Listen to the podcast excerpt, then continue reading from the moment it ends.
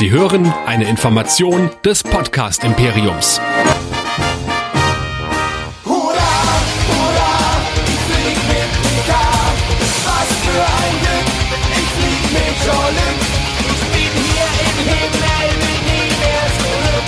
Bleibt ihr bei Hans Meiser. Ich bleib bei Jean-Luc. Herzlich willkommen zu dem Track Nerds, eurem Star Trek Podcast hier bei nerdizismus.de, in dem wir alle 14 Tage, naja, wir versuchen das zumindest, über Star Trek Picard sprechen werden, die dritte Staffel. Mein Name ist Chris und mit mir dabei, ja, komm, machen wir dich mal zum Commander, Commander Michael. Ja, hallo, sei gegrüßt, lebe lang und in Frieden und so weiter, ne? Ja, das werde ich versuchen. Äh, Ich nehme es mir äh, zu Herzen, ich nehme es mir vor, man kann sich das ja heutzutage leider auch. Manchen Dingen kommt es ja unauf. Zum Beispiel hat uns ja Anne Wershing verlassen, sehr jung, mit 47, ein Jahr älter als ich, äh, anderthalb Jahre älter als ich. Äh, der Krebs hat sie leider dahin gerafft. Und äh, sie hat uns ja begleitet als Borg-Queen, eine der Highlights der zweiten Staffel, das kann man glaube ich so sagen. Und sie war auch ähm, die Renée in 24, falls ihr das damals so Anfang der 90er noch geschaut habt, also Serien gerade. 90er? So Wie aufkamen. weit bist du denn weg äh, für 2000er, Entschuldigung, Entschuldigung, Anfang der 2000er geschaut habt. Äh, Da ging das ja so ein bisschen los mit diesem Serien-Bingen. Ich weiß gar nicht, ob 24 vor Lost kam. Ich glaube schon. Doch, doch. Wir haben erst zuerst 24 gebinged. Immer und dann irgendwann Lost. Ich, die liefen irgendwann gleichzeitig. Zumindestens ist 24 so, so eine typische Post-9-11-Serie. Ja, absolut. Das, ich habe letztens mal wieder in die erste Staffel reingeguckt und es fast nicht über die erste Folge rausgeschafft. Nein, stimmt gar nicht. Ich habe die erste Folge gar nicht mehr geschafft. Ich habe mich an fast gar nichts mehr erinnert. War, glaube ich, der übliche Islamisten. Ich glaube, damals war noch Antrax das Ding. Ja. Und Ja. ja. Wir haben heute eine interessante Folge vor uns. Denn wir werden über die ersten drei Folgen von Star Trek Picard der dritten Staffel sprechen. Und es wird eine kleine Herausforderung sein. Denn Michael, wir gehören jetzt auch zur Access Media. Wir sind gekauft. Mhm. Wir sind korrupt. Ja, natürlich. Ja, Denn klar. wir haben von Paramount einen Screener bekommen. Das heißt also, wir konnten schon die ersten sechs Folgen sehen. Und jetzt kommt schon der erste potenzielle Stolperstein für die heutige Folge, denn ich habe schon alle sechs Folgen gesehen, weil ich es sonst bis zum Ablauf des Screeners, weil der ist jetzt nur bis zum 18. Februar gültig und ihr hört das ja jetzt nach dem 18. Februar, wenn also die dritte Folge schon gelaufen ist, ich habe schon alle sechs Folgen gesehen und ich muss jetzt mit dem Michael eine Diskussion führen über die ersten drei Folgen, weiß aber schon, wie es weitergeht und muss mir jetzt also wirklich Mühe geben, hier nicht Inhaltsstränge aus Folge vier, fünf und sechs in diese Besprechung reinzupacken. Das wird mir, glaube ich, ganz gut gelingen, aber ich versuche es. Jetzt weißt du mal, wie das andersrum ist. Sonst bin ich derjenige, der nicht spoilern darf. Jetzt darfst du nicht spoilern. Ja, allerdings, allerdings. Ich werde es wirklich versuchen. Ich werde es gegebenenfalls noch, wie heißt das so schön, wie Fix It in Post, sollte ich mich also irgendwie verplappern und sollte mir doch mal nee, aber ich will ja auch nicht dann- gespoilert werden. Ja, ich versuche es ja, ich versuche es ja.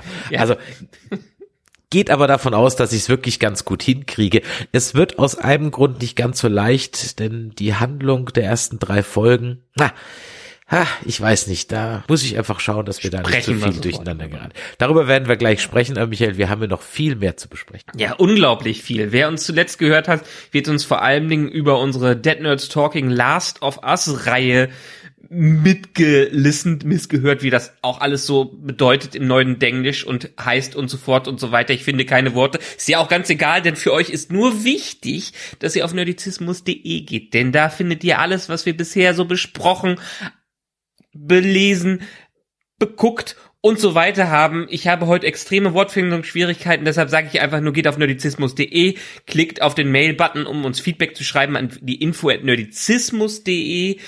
Schreibt uns oder sprecht uns eine Sprachnachricht an WhatsApp rein an die 01525 964 7709 oder diskutiert fleißig mit uns mit auf Discord unter nerdizismus.de slash Discord. Und natürlich wollen wir eure Bewertungen haben, also immer her mit den fünf Sternen auf Podcast Addict oder bei iTunes oder auf Spotify und gerne dürft ihr natürlich auch was dazu schreiben. Das hilft dem Algorithmus, dass diese Show einfach wunderbar in den Charts nach vorne gerankt wird und dann können noch mehr Leute Track Nerds hören und noch mehr Leute Nerdizismus hören. Nerdizismus ist auch ein gutes Stichwort, denn auch an dieser Stelle einmal der Hinweis, die Hörer, die uns auch schon bei den Dead Nerds Talking hören, werden es wissen. Wir werden nach und nach die Showfeeds einstellen.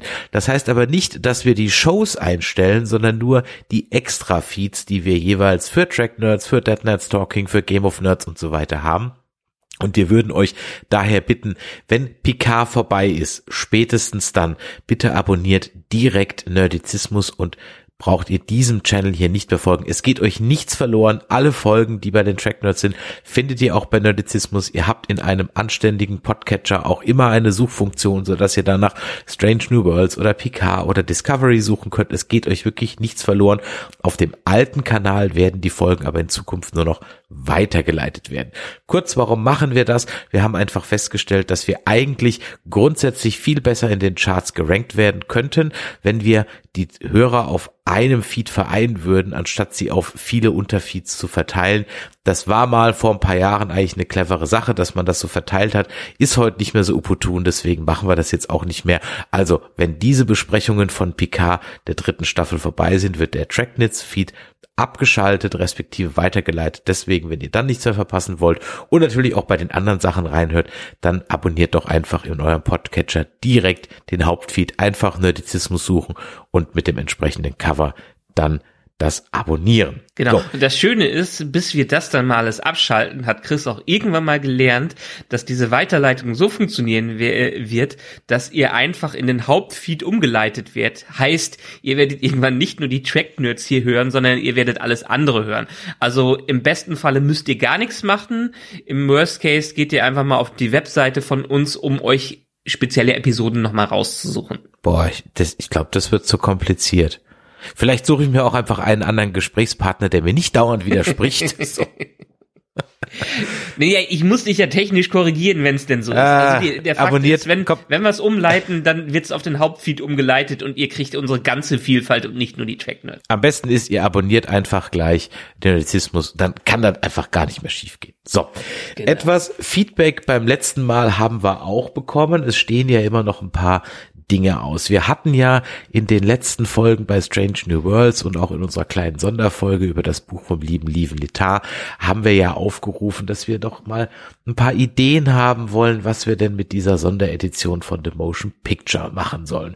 Und es kam auch welche, aber es überzeugt mich alles noch nicht so, aber ich möchte es euch trotzdem mal vorschlagen. Da hatten wir zum Beispiel eine Mail vom Frank beziehungsweise eine WhatsApp. Moin ihr Nerdizisten, ähm, was sollt ihr mit dem Star Trek Film machen? Vielleicht könnt ihr den Film aus der Sicht von jemand anderem besprechen, der noch nie etwas von Star Trek gesehen oder gehört hat. Viele Grüße Frank. Ja, das wäre vielleicht was. Jetzt wäre noch die Frage, wo treiben wir so jemand auf? Beziehungsweise schaffen wir uns überhaupt in diese Rolle hineinzuversetzen. Also ich nicht. Ich kann, ich kann das nicht gucken und so tun, als hätte ich es noch nie gesehen. Das geht nicht. Vor allem, weil der Film ja durchaus inzwischen äh, einen kleinen, durchaus verdienten, wohligen Platz in meinem Star Trek Herzen gefunden hat.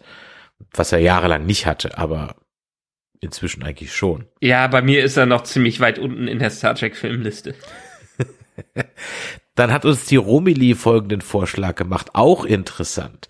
Mein Vorschlag, Chris macht seine allzeit beliebte Folgenzusammenfassung zur Filmhandlung. Dieses Audio schneidet ihr dann mit einzelnen Szenen aus dem Film zu einem kurzen Video und veröffentlicht das auf YouTube oder zeigt es in einem Livestream, falls das urheberrechtlich geht. Viele Grüße, Romy. Ja, auch gar keine so dumme Idee. Allerdings muss ich sagen, ich habe keine Ahnung vom Schnitt, keine Ahnung von Schnittprogrammen und äh, ja, Punkt. Das heißt, das wäre für mich schlicht und ergreifend eine Arbeit, die ich an der Stelle einfach scheue. Nicht den ersten Teil, da könnte man noch drüber reden, aber da Szenen rauszusuchen und passend zusammenzuschneiden, da fehlen mir A die Programme und auch das Wissen dafür. Könntest du sowas? Ich könnte sowas, ich hätte nur keine Zeit dafür. Ich habe früher sehr viel Spaß an Videoschnitt gehabt. Ein, ein Dragon Ball Z Musikvideo ist bei mir von mir sogar auf Giga TV mal gelaufen, live im Fernsehen. Hm, schau an, schau an. Ja, deine fünf Minuten Ruhm. Ist schon wieder 20 Jahre her, aber passt schon. Giga TV, ja, kennt ihr noch Fernsehen? Das war noch Zeit. Mhm. Ja, Michael, Picard, Staffel 3. Ich glaube, es ist nicht übertrieben zu sagen, wenn wir sagen, dass die ersten zwei Staffeln bei uns jetzt nicht so gut weggekommen sind. Du, ich wollte gerade sagen, wollen wir noch mal ein Recap von Staffel 2 machen? Ich glaube, das lohnt hier gar nicht mal. Nur unsere Gefühle, die sich damit ergeben haben. Es war halt ein ganz großer Quatsch. Auf so vielen ja. Leveln und Ebenen. Das Ende. Und es war natürlich klar, dass Murder Agnes am Ende hier mit allem durchkommt. Ja, ich meine, wir waren ja durchaus positiv gestimmt. Bei beiden Staffeln waren die Anfänge ja relativ vielversprechend. Allerdings. Aber dann ist es ja, aber dann ist es abgedriftet und spätestens ab der Mitte der Episoden, wo dann innerhalb von zehn Episoden fünf Füller-Episoden drin waren, bis es dann mal in einem Tempo weiterging, dass man nicht nachverfolgen konnte und dass man auch nicht nachvollziehen konnte handlungsmäßig, haben sie es dann am Ende in einem großen Crash äh, die CGI Staffeln, die CGI-Armeen aufeinander zukommen lassen, weil denen entweder die Ideen ausgegangen sind oder wir einfach hier nicht die kompetentesten Star Trek-Schreiber hinter hatten. Ja, es waren ja auch nichts hatte Konsequenzen, Dinge passierten aus dem Nichts ohne irgendeine Herleitung.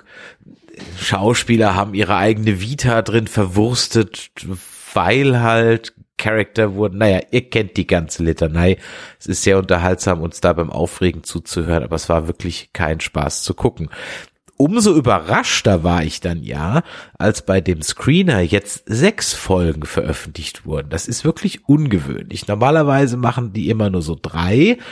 Eben aus dem Grund, weil die ersten drei einen noch recht positiv stimmen, dann schreibt die normale Presse was, also keine Ahnung, jetzt nicht die Nerdpresse, sondern eher also Spiegel und keine Ahnung was und halt entsprechende Medien in den USA, die jetzt bisschen allgemeiner aufgestellt sind. General Interest nennt man das so, Fachjargon die auch jetzt nicht so tief im Star Trek Universum drin sind, die gucken sich dann das dann an, das ist dann ganz gefällig. Ein paar Sachen kennen sie ja dann von früher und dann schreiben sie ein relativ positives Review, haben aber nur die ersten drei Folgen gesehen. So, jetzt haben wir hier sechs veröffentlicht bekommen. Das ist schon wirklich ungewöhnlich und ich glaube, das war vielleicht gut so, denn um ehrlich zu sein, die ersten drei Folgen, hm, hätte ich nur die gesehen, wäre ich leider lieber Grumpy Old Chris im Moment.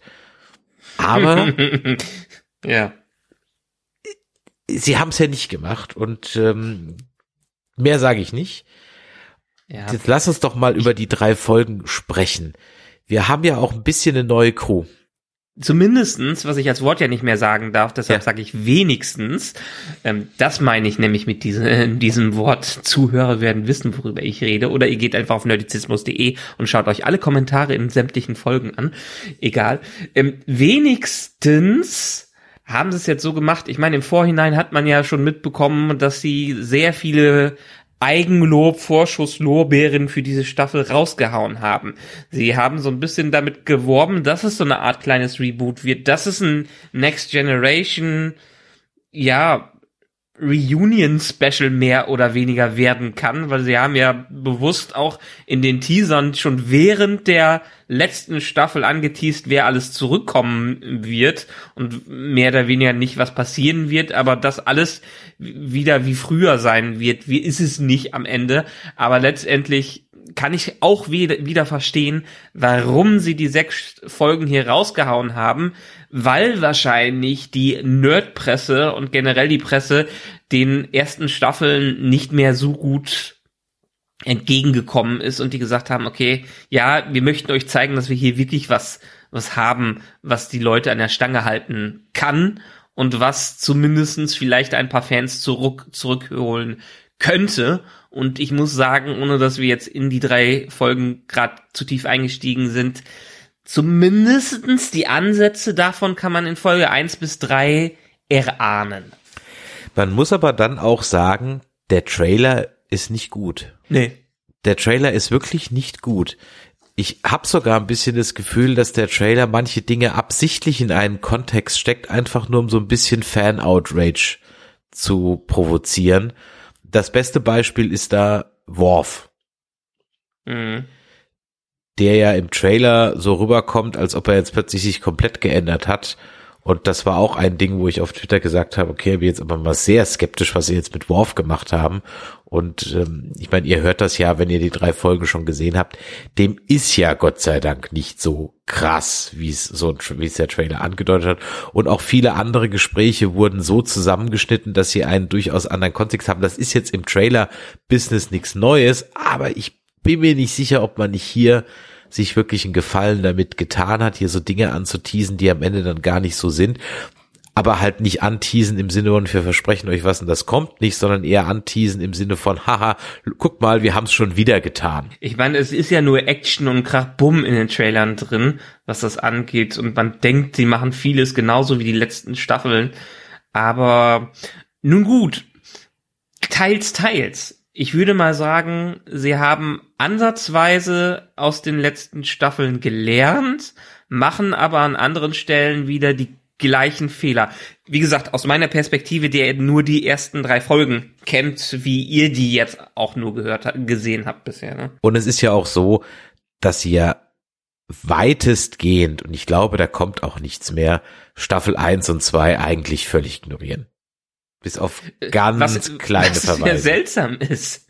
Ich meine, Staffel 2 hat auf dem Cliffhanger geendet. Ja, Dieser Cliffhanger wird noch nicht mal ansatzweise erwähnt hier. nee, null. Ich sag ja, Murder Agnes kommt mit allem durch als Borg Queen, als neue. Und da wird, das, das kommt auch nicht mehr. Das, das, also da bin ich mir felsenfest überzeugt, dass das nicht mehr kommt. Also wenn das jetzt am Ende nochmal aufgemacht wird, okay. Naja. Naja, wir wir, haben ja dieses Portal, ne? Also Ja. es ist, ich habe mir jetzt nochmal angeschaut und es ist ja ähnlich zu der Waffe, die dann dir das andere Raumschiff, dessen Namen ich gerade schon wieder vergessen habe, einsetzt, ne? Du meinst Saurons Raumschiff? Ja, Saurons Raumschiff. Wenn Sauron ein Raumschiff hätte, es würde so aussehen. Ja. Wie die Das- es ist so ein bisschen eine glaube ich, heißt das. Shreve, Ja. Shreve. Ach so, so, so Sh- Shrike, Shrike, Shrike, sowas genau, in der. Shrike, ja. Ja. Es ist so eine Mischung aus Aus Neros Nemesis- Schiff und dem Schiff aus Nemesis, genau. Ja, genau, genau, die beiden. Und deshalb, oh, ich haus jetzt einmal raus, es ist gefühlt ein Sequel zu Nemesis, was hier, wir hier gerade sehen. Ja, lass uns mal einsteigen in die Folge. Ja. Wir haben ja noch Ja, ein bisschen genau. mehr zu besprechen. Also die Genau. Folge eins, The Next Generation. Fand ich ja schon mal schön, dass das auch mit diesem Vorspann schön anfängt. Ich fand eigentlich den Abspann sogar besser. als der- Also der Abspann ist gut. Also warum macht ihr das nicht zum Vorspann? Ich hätte er wird's voll abfeiern. Nachdem er einen kryptischen, dringenden Notruf von Beverly Crusher erhalten hat, holt sich Admiral Jean-Luc Picard die Hilfe alter und neuer Generationen, um sich auf ein letztes Abenteuer einzulassen. Eine gewagte Mission, die die Sternenflotte und seine alte Crew für immer verändern wird.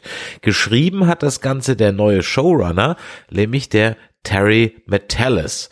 Und der hat in der zweiten Staffel auch schon ein bisschen mitgeschrieben. Jetzt haben sie ihn zum Executive und zum Showrunner dieser dritten Staffel gemacht. Der hat einen relativ überschaubaren, aber durchaus etwas namenhafteren Track Record, auch wenn da jetzt nicht so die Riesenhits dabei waren. Er war unter anderem teilweise für das äh, Reboot von MacGyver verantwortlich, zumindest ab der vierten Staffel. Er war der Creator und der Showrunner von 12 Monkeys. Das hat es immerhin auf vier Staffeln gebracht, aber ich glaube, irgendwie geguckt hat keiner.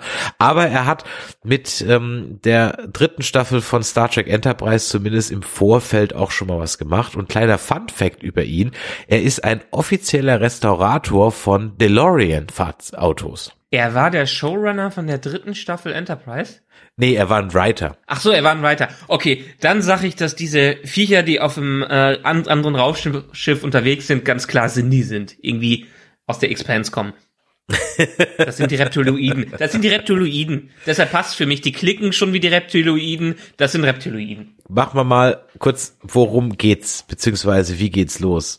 Ähm, in Frankreich ist ja grundsätzlich immer Nacht. Ne? Hm. Wenn diese drei Folgen eins auszeichnet, dann ist es auch, dass es extrem dunkel ist.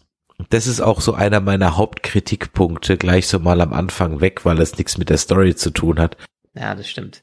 Und- ich möchte aber noch mal ganz kurz zu deinem, In zu deinem Kommentar fürs Intro was sagen. Ja. Man merkt hier ganz klar, Also fürs dass Intro das Outro.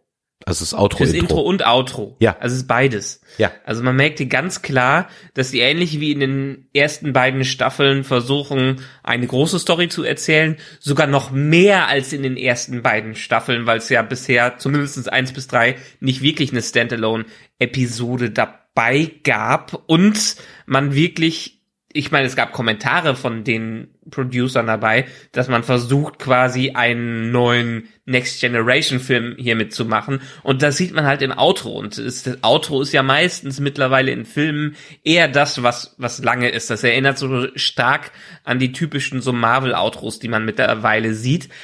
Allerdings muss ich auch sagen, in den ersten Staffeln fanden wir, waren wir beide ja auch nicht unbedingt so dermaßen überzeugt von dem Intro, was Picard bisher geboten hat. Deshalb ist es für mich eine deutliche Verbesserung und ich kann ganz klar damit leben, dass sie filmmäßig eher nur diesen kurzen Titel mit dem TNG-Theme mal damit drin haben und das am Ende nochmal wieder wie in einem Film aufgreifen. Ist völlig fein bei mir. Ich habe mich aber in dem Fall wirklich nicht gestört, wenn das als normaler Vorspann käme, wie es halt immer kam. Ja, bei Star Trek erwarte ich das auch so ein bisschen. Ist okay, ist okay, aber das ist wie bei einem Bond-Film, das wäre war auch fatal, wenn da so das äh, richtige Bond-Intro erst am Ende käme. das irgendwann wird es mal einer machen, ja, just because he fucking can. Aber gut finde ich es nicht, weil das ist gehört für mich irgendwie einfach dazu. Und ich fand einfach den Vorspann schön. Ich fand auch die Musik gut. Gut, es ist jetzt auch keine Kunst. Es ist halt einfach die First Contact Mucke. Und die Ja. ist halt gut. Ja.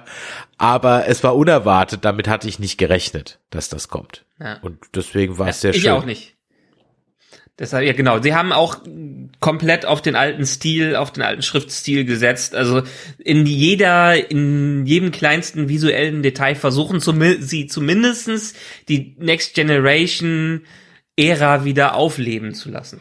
Ja, Next Generation Ära haben sie halt leider aber nicht beim Beleuchtungsdesign gemacht, weil das ist für mich echt alles zu dunkel. Also das ist auch schon nicht mehr inszenatorisch dunkel, also dass die Bösewichter dunkle Schiffe haben, ja, die Klingonen und auch die romulanischen Schiffe waren immer ein bisschen duster, aber dagegen stand halt eben immer das Föderationsschiff, das dann freundlich, hell und einladend ausgeleuchtet war. Ich meine, es ging ja schon bei der Enterprise eh los, die war schon einen Ticken dusterer, aber der Film war ja auch relativ duster. Ähm, später, finde ich, haben sie dann ein bisschen heller gemacht, so in Nemesis und Insurrections und so weiter. Klar, unser Favorite-Schiff bleibt ja immer noch die Enterprise D. Ich denke, da sind wir uns einig drüber. So ein schönes beleuchtetes Schiff kriegen wir wahrscheinlich nie wieder. Ich halte es halt einfach, ich bin jetzt mal ein bisschen nitpicky, aber wer ist kein, also wer ist Star Trek-Fan, der nicht nitpicky ist, ja, also von daher geht ja eigentlich gar nicht es nervt mich einfach, dass alles dunkel ist. Also hier ist ja alles dunkel. Frankreich ist dunkel, Beverlys Schiff ist dunkel, ähm, das böse Schiff ist dunkel, die Titan ist dunkel, das Shuttle ist dunkel, sogar äh, die die Sternbasis ist relativ duster. Also als ob die Licht Strom sparen müssen. Ähm, wenn dir da was runterfällt, das findest du nie wieder. Naja, du brauchst nicht viel putzen, heißt der ganze Staub geht unter bei dem Ding. Du, ich habe erste Mal in meinem Bürofenster, wo wir jetzt in unserer neuen Wohnung sind, erste Mal in diesem Jahr direkte Sonneneinstrahlung gehabt und da habe ich mal gesehen, wie verdammt verstaubt das hier überall alles ist. Also aus dem Sinne kann ich das verstehen. Ich meine, spart auch so ein bisschen Special Effects Budget, unterstreicht das Drama, dass es auch noch mehr cineastischer sein soll, also eher in die Filmrichtung hin. Ja, ich bin völlig bei dir. Ähm, aber wer ein gut ausgeleuchtetes Schiff sehen will, der schaltet einfach bei Orville ein. Das wollte ich nämlich gerade sagen. Ich bin jetzt bei den ersten vier Folgen von der dritten Staffel von Orville durch. Ich bleibe auch dabei. Wir werden ja noch mal ein Staffelreview dazu machen. Ich bleibe grundsätzlich dabei, um mal so ein bisschen Fahrzeug. Es ist für mich einfach im Moment immer noch das bessere Star Trek. Ein, und unter anderem auch wegen dem Set und dem Lichtdesign. Ganz ehrlich. Ja, ja. Ja, also bei Orville haben sie es ja in Nostalgie ziemlich hochgetrieben. Damals war es einfach in den 90ern, als TNG lief, das war diese Art und Weise, wie Fernsehserien beleuchtet worden sind. Einfach dieses ganz helle. Und jetzt, wo man die Möglichkeit das hat, halt diesen, ich sag's immer wieder, cineastischen Anstrich darauf zu bekommen, wollen es die meisten halt lieber etwas dunkler machen. Es ist einfach eine Kunst, mit Licht und Schatten zu spielen und nicht einfach nur Schatten die ganze Zeit dabei zu lassen. Bestes Beispiel aus den letzten Jahren, die Game of Thrones dunklen Folgen, wo sich auch alle drüber beschwert haben, wo es, was ich jetzt in der letzten Folge zu Last of Us nicht sagen konnte, äh, in dem großen äh, Kampf bei Last of Us erste Mal hinbekommen haben, wirklich eine Nacht-Action-Szene in den letzten Jahren gut ausgeleuchtet wirken zu lassen, weil sie auch aus den Fehlern von anderen gelernt haben. Und das ist hier leider so nicht der Fall. Es ist sicherlich auch eine Frage der Kameratechnik. Ich meine, gerade TNG wurde ja auf Video aufgenommen und auch ich glaube Deep Space Nine ja auch. Deswegen ist es ja so schwierig davon, diese HD-Abtastung zu machen, weil es gibt halt fast keine, äh, kein HD-Material. Und dann musste man das wahrscheinlich auch kamerabedingt heller ausleuchten, weil man halt im Dunkeln, du kennst diese äh, berühmten Nachtszenen in älteren Filmen, wo man einfach einen blauen Filter vor die Linse gemacht hat und das war dann Nacht. Ja. Aber du ja. kannst ganz deutlich eindeutig erkennen, dass es tagsüber im grellsten Sonnenlicht gedreht wurde. Ich meine, klar, sowas möchte man ja auch nicht mehr haben, aber wenn halt alles dunkel ist, dann kann ich halt auch keine Highlights mehr setzen oder im wahrsten Sinne des Wortes, ja. ich muss Highlights setzen. Äh, wenn halt alles duster und dunkel ist, dann kann ich halt auch gar keine, ja, dann, dann kann ich nichts mehr betonen und das geht mir halt dann einfach ab, abgesehen vom praktischen Aspekt, das ist halt einfach, ja. Also inzwischen ist die Disco, ja. die Disco ja sogar heller. Aber gut, okay. Also das nur so mal am, am Rande. Eine zweite Sache, die mir noch aufgefallen ist, äh, es gibt unglaublich viel Product Placement in diesen ersten drei Folgen. Okay. Ja, also erstmal werden die Eagle Moss Modelle werden also durchgenudelt bis zum Verrecken. Ich meine, die gab's auch günstig, weil Eagle Moss ist, glaube ich, pleite gegangen und dann jetzt irgendwie wieder aufgekauft worden oder sowas. Ähm, das heißt, an jeder Stelle steht ja so ein blödes Schiff im Bild. Ganz Kameraszenen werden ja mit diesen Modellen eröffnet. Okay. Und es sind immer die Eagle Moss Modelle, einfach teilweise nur silber angemalt. Ah ja, okay. Ist mir ehrlich gesagt nicht aufgefallen, aber ähm, da bist du mehr drin als ich. Also ich hab die nicht, aber ich habe ja die Folgen mit dem Sven geguckt. Grüße gehen raus, äh, der ja auch schon mal in einem von unseren Livestreams war und er hat sehr viele davon. Und sobald das erste im, im Bild war, ich glaube, es war die Enterprise D, glaube ich, äh, kam sofort, ah, das Eagle-Muss-Modell und guck mal, also achte mal auf den nächsten, äh, in den äh, Folgen vier, fünf und sechs drauf. Es ist inflationär. Okay. Es ist wirklich inflationär. Ja, okay, verstehe. Ähm, und dann werden auch extrem viele, und das hatten wir ja in den letzten äh, Staffeln von Picard auch, es wird auch extrem viel getrunken und geraucht. Ja, das ist das irgendwie stimmt. wieder so ein Ding, ne? Das kriegen sie irgendwie auch nicht raus, dass relativ viel gesoffen wird. Ähm, das fällt mir einfach so auf und eine F-Bombe hatten wir, glaube ich, auch noch mal. Aber ja, naja, gehen wir mal auf die Story ein. Also, der Notruf, den Admiral Picard von Beverly kriegt. Da haben wir ja erstmal noch mal die Einführung von Beverly, die wir als erstes sehen vor allen anderen. Mhm. Mit ihrem Sohn, der aussieht wie Till Schweiger. Naja, also am Anfang wissen wir ja noch nicht, dass es ihr Sohn ist. Das wird relativ schnell klar. Ähm, aber ja, es ist, es ist so ein bisschen so ein, so ein Til Schweiger-Verschnitt, da hast du vollkommen recht. Gespielt wird er von Edward Spelliers, Speliers, weiß nicht genau, wie man den ausspricht, ein britischer Schauspieler, auch einen starken britischen Akzent. Den kennt ihr vielleicht, weil der hat nämlich äh, den Eragon in Eragon das Vermächtnis der Drachenreiter gespielt. Ach, der ist das, deshalb bekommt er mir so bekannt vor. Ah ja, okay. Gut, dass du dich vorbereitest auf diese Episoden. ja, genau. Daneben spielt er noch den Stephen Bonnet in Outlander in zwei Staffeln. Er hat äh, in Beowulf äh, mitgespielt, äh, zwölf Folgen lang. Er war in Alice im Wunderland hinter den Spiegeln dabei. Da, da hat er den James Hardcourt gespielt und dann ist vielleicht noch bemerkenswert, Moment, spielt bei dieser Netflix-Serie You mit, die alle so ein bisschen loben, aber wo ich noch gar nicht reingeschaut habe. Und bei Downton Abbey, was ich auch nur vom Namen her kenne und auch noch nie reingeguckt habe. Er wäre ja fast noch in einem Fantasy-Film gelandet, aber beim Casting von Chroniken von Narnia hat er dann doch äh, gegen Jackson Hall beziehungsweise William Mosley dann den kürzeren gezogen. Naja, egal. Meine, immerhin hat er ja ein, ein Jahr danach Eragon gemacht. War jetzt halt auch egal, es wäre wahrscheinlich wurscht gewesen, Fan, welchem Fantasy-Film er mitgespielt hat. Die waren halt beide leider nur so semi-erfolgreich. Hat man eigentlich von äh, Narnia noch mal irgendwas gehört nach diesem zweiten Teil? Nee, ne, das Thema ist durch. Gab doch drei Teile. Ach, hab drei? Echt? Den dritten habe ich schon gar nicht Teile Ja, ja, aber danach gab's nichts mehr. Das war eine ganz schöne rech rechte Geschichte, die da passiert ist. Deshalb haben sie es. Einerseits waren die zweiten und dritten, ich, was gab's sogar einen vierten Teil. Die Reise auf der Morgenröte war auf jeden Fall einer der Teile. War gar nicht so schlecht. Die Reise auf der Morgenröte ähm, hat sich auch stärker noch an den Büchern orientiert, die ich immer noch ganz gut finde. Aber ähm, lass mich lügen, entweder es ist Disney oder Netflix, einer der großen Streaming-Dienste, die bereiten gerade eine Narnia-Serie vor und da bin ich sehr gespannt drauf. Okay, na, bin wir mal gespannt, was dabei rauskommt. Ja, die Beverly und ihr Sohn, die sind so ein bisschen, keine Ahnung, Rogue-mäßig unterwegs. Ich habe es nicht ganz verstanden, was so ihr Ding ist. Sie werden angegriffen und die Beverly kann noch einen Notruf absetzen, der, jetzt muss ich leider auch ein bisschen nitpicky werden, einfach nur aus Storygründen und warum, weil es cool aussieht, auf Picards alten TNG-Kommunikator geht. Woher das äh, Subspace Relais das weiß, dass es dahin geleitet werden soll und nicht einfach an seinen Hauptfestnetzanschluss, weiß nur das Drehbuch. Es ist natürlich nett, dass er dann nochmal seine alte Uniform rausholt, auch wenn er so ganz blöd den Hauscomputer fragt, was da klingelt und denkst so, ja, das musst du doch erkennen, das Geräusch, aber okay, gut, ist wie es ist. Der ist ja, ist ja 20 Jahre in Canon her und vielleicht haben sie mittlerweile andere Sounds oder gar keine mehr. Vielleicht haben sie Gehirninterfaces, was die ganzen Dinge angeht.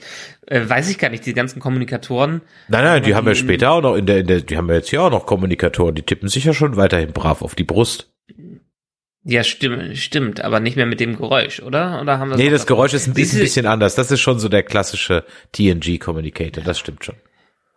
Ich meine, ja, gut, ich kann es verstehen, warum sie das als Story-Device mit reingenommen haben. Ich verstehe auch nicht, wie es auf die Entfernung funktionieren kann mit dem Encoding dahinter, was das angeht, weil nach 20 Jahren haben wir ja auch fast keine UKW-Wellen mehr hier, die weiter verbreitet werden. Es geht ja alles nur übers Internet, was das angeht.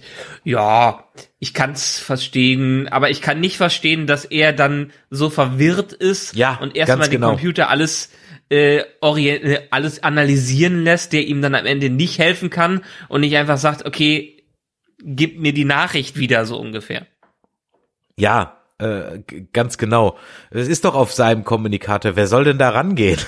also, wer außer ihm soll denn da rangehen? Ich meine sogar, da bin ich mir jetzt aber gar nicht sicher. Ich meine sogar, vielleicht weiß das einer von unseren Hörern da draußen, dass in irgendeinem Technical Manual mal stand, dass diese Kommunikatoren sogar äh, so ein bisschen DNA geeicht sind. Also da kannst nur du draufdrücken.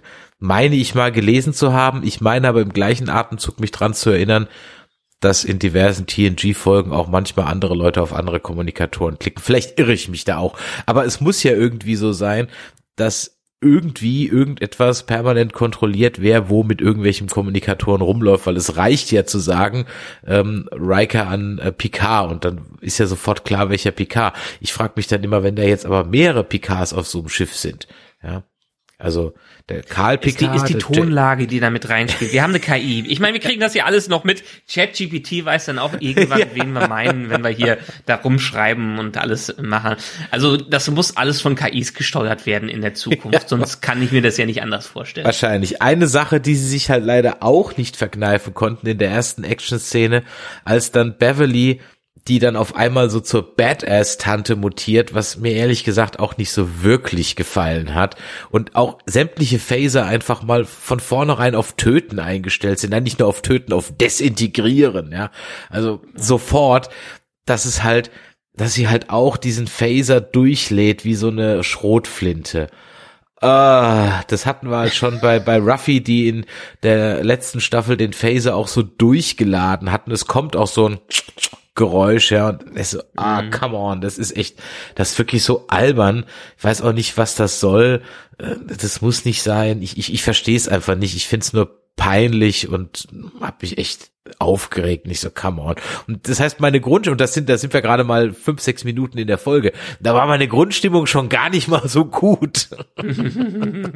Ja, ich meine, ich fand's ganz okay. Es sind, wie gesagt, immerhin über 20 Jahre äh, vergangen, seitdem wir sie das letzte Mal gesehen haben und wir wissen wirklich nicht, was mit ihr passiert ist. Ich meine, in den letzten Staffeln haben wir mal Data gesehen, haben wir mal Riker gesehen und den Rest haben wir ja so gar nicht mitbekommen, was mit denen passiert ist. Wenn dann mal in so Randsätzen, äh, was das angeht. Also hat man schon die Möglichkeit gehabt, hier viel zu schreiben. Und wenn wir mal auf die äh, Beverly im Raum eingehen, was das angeht, ich, wir können ja gerne ein bisschen springen, was das angeht. Ich weiß auch nicht, ob ich jetzt so damit zufrieden bin, dass sie so ein äh, Outlaw-Ding jetzt verfolgt und quasi die Rebellen ist, die seit 20 Jahren ihr eigenes Ding zu, durchzieht. Aber zumindestens muss ich der Story geben, dadurch, dass sie es gemacht haben, kann ich nachvollziehen, dass 20 Jahre in der Versenkung verschwunden zu sein und in den, an den Rändern des Universums zu agieren, der Galaxis, dass einen sowas schon verändern kann, durchaus. Ja. Ich hatte mir notiert, dass halt sehr viele Beverly-Sprüche so äh, kommen, wo man sich halt denkt, so, ah, hm, also, aber am meisten war es halt, dass sie dann so die, die, die Kämpferin ist. Und wenn ich mich noch entsinne, wie sie auf dieser einen, ähm, wie sie, wie verängstigt sie war in der einen Folge, wo sie allein auf der Enterprise ist, weil irgendwie alle verschwinden oder so. Ähm, das löst sie ja auch mit Köpfchen und nicht mit, nicht mit dem Phaser.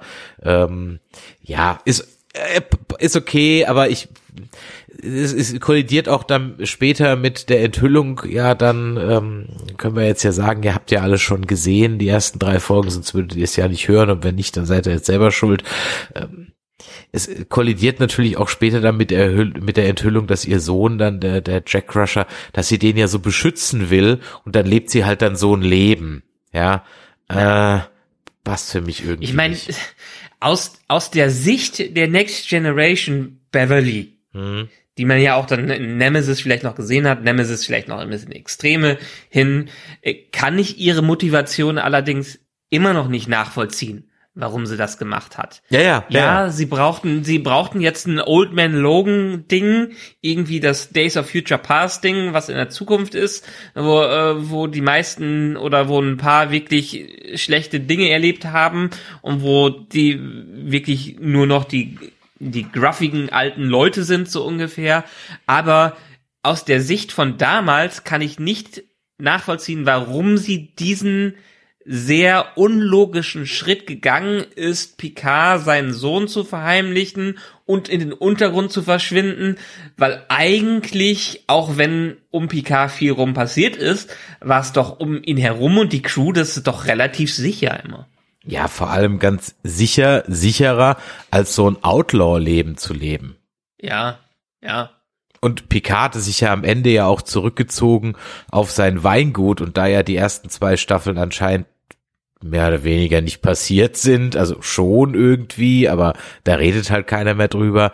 Äh, und das konnte sie ja auch nicht wissen. Und er hatte ja dann zumindest mal, sag ich mal, 20 ruhige Jahre.